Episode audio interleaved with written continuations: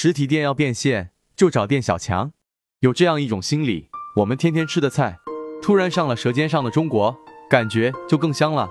为什么？因为文化的塑造与仪式的增加，会大大提升一顿饭在食客心中的价值。比如奥利奥的仪式，饼干扭一扭，舔一舔，泡一泡；农夫果园的仪式喝前，摇一摇，都是如此。餐饮店也可以带有仪式感。我们一个学员是做鱼头泡菜的，他在餐厅的牌子上会详细的介绍吃鱼六步法，等到上菜时，服务员还会再次强调吃法。整个流程下来，深受这种饮食文化的感染，心情的味道潜意识的也植入到了味蕾当中。顾客的体验是完全不一样的。要学更多方案，关注我，帮你解决问题。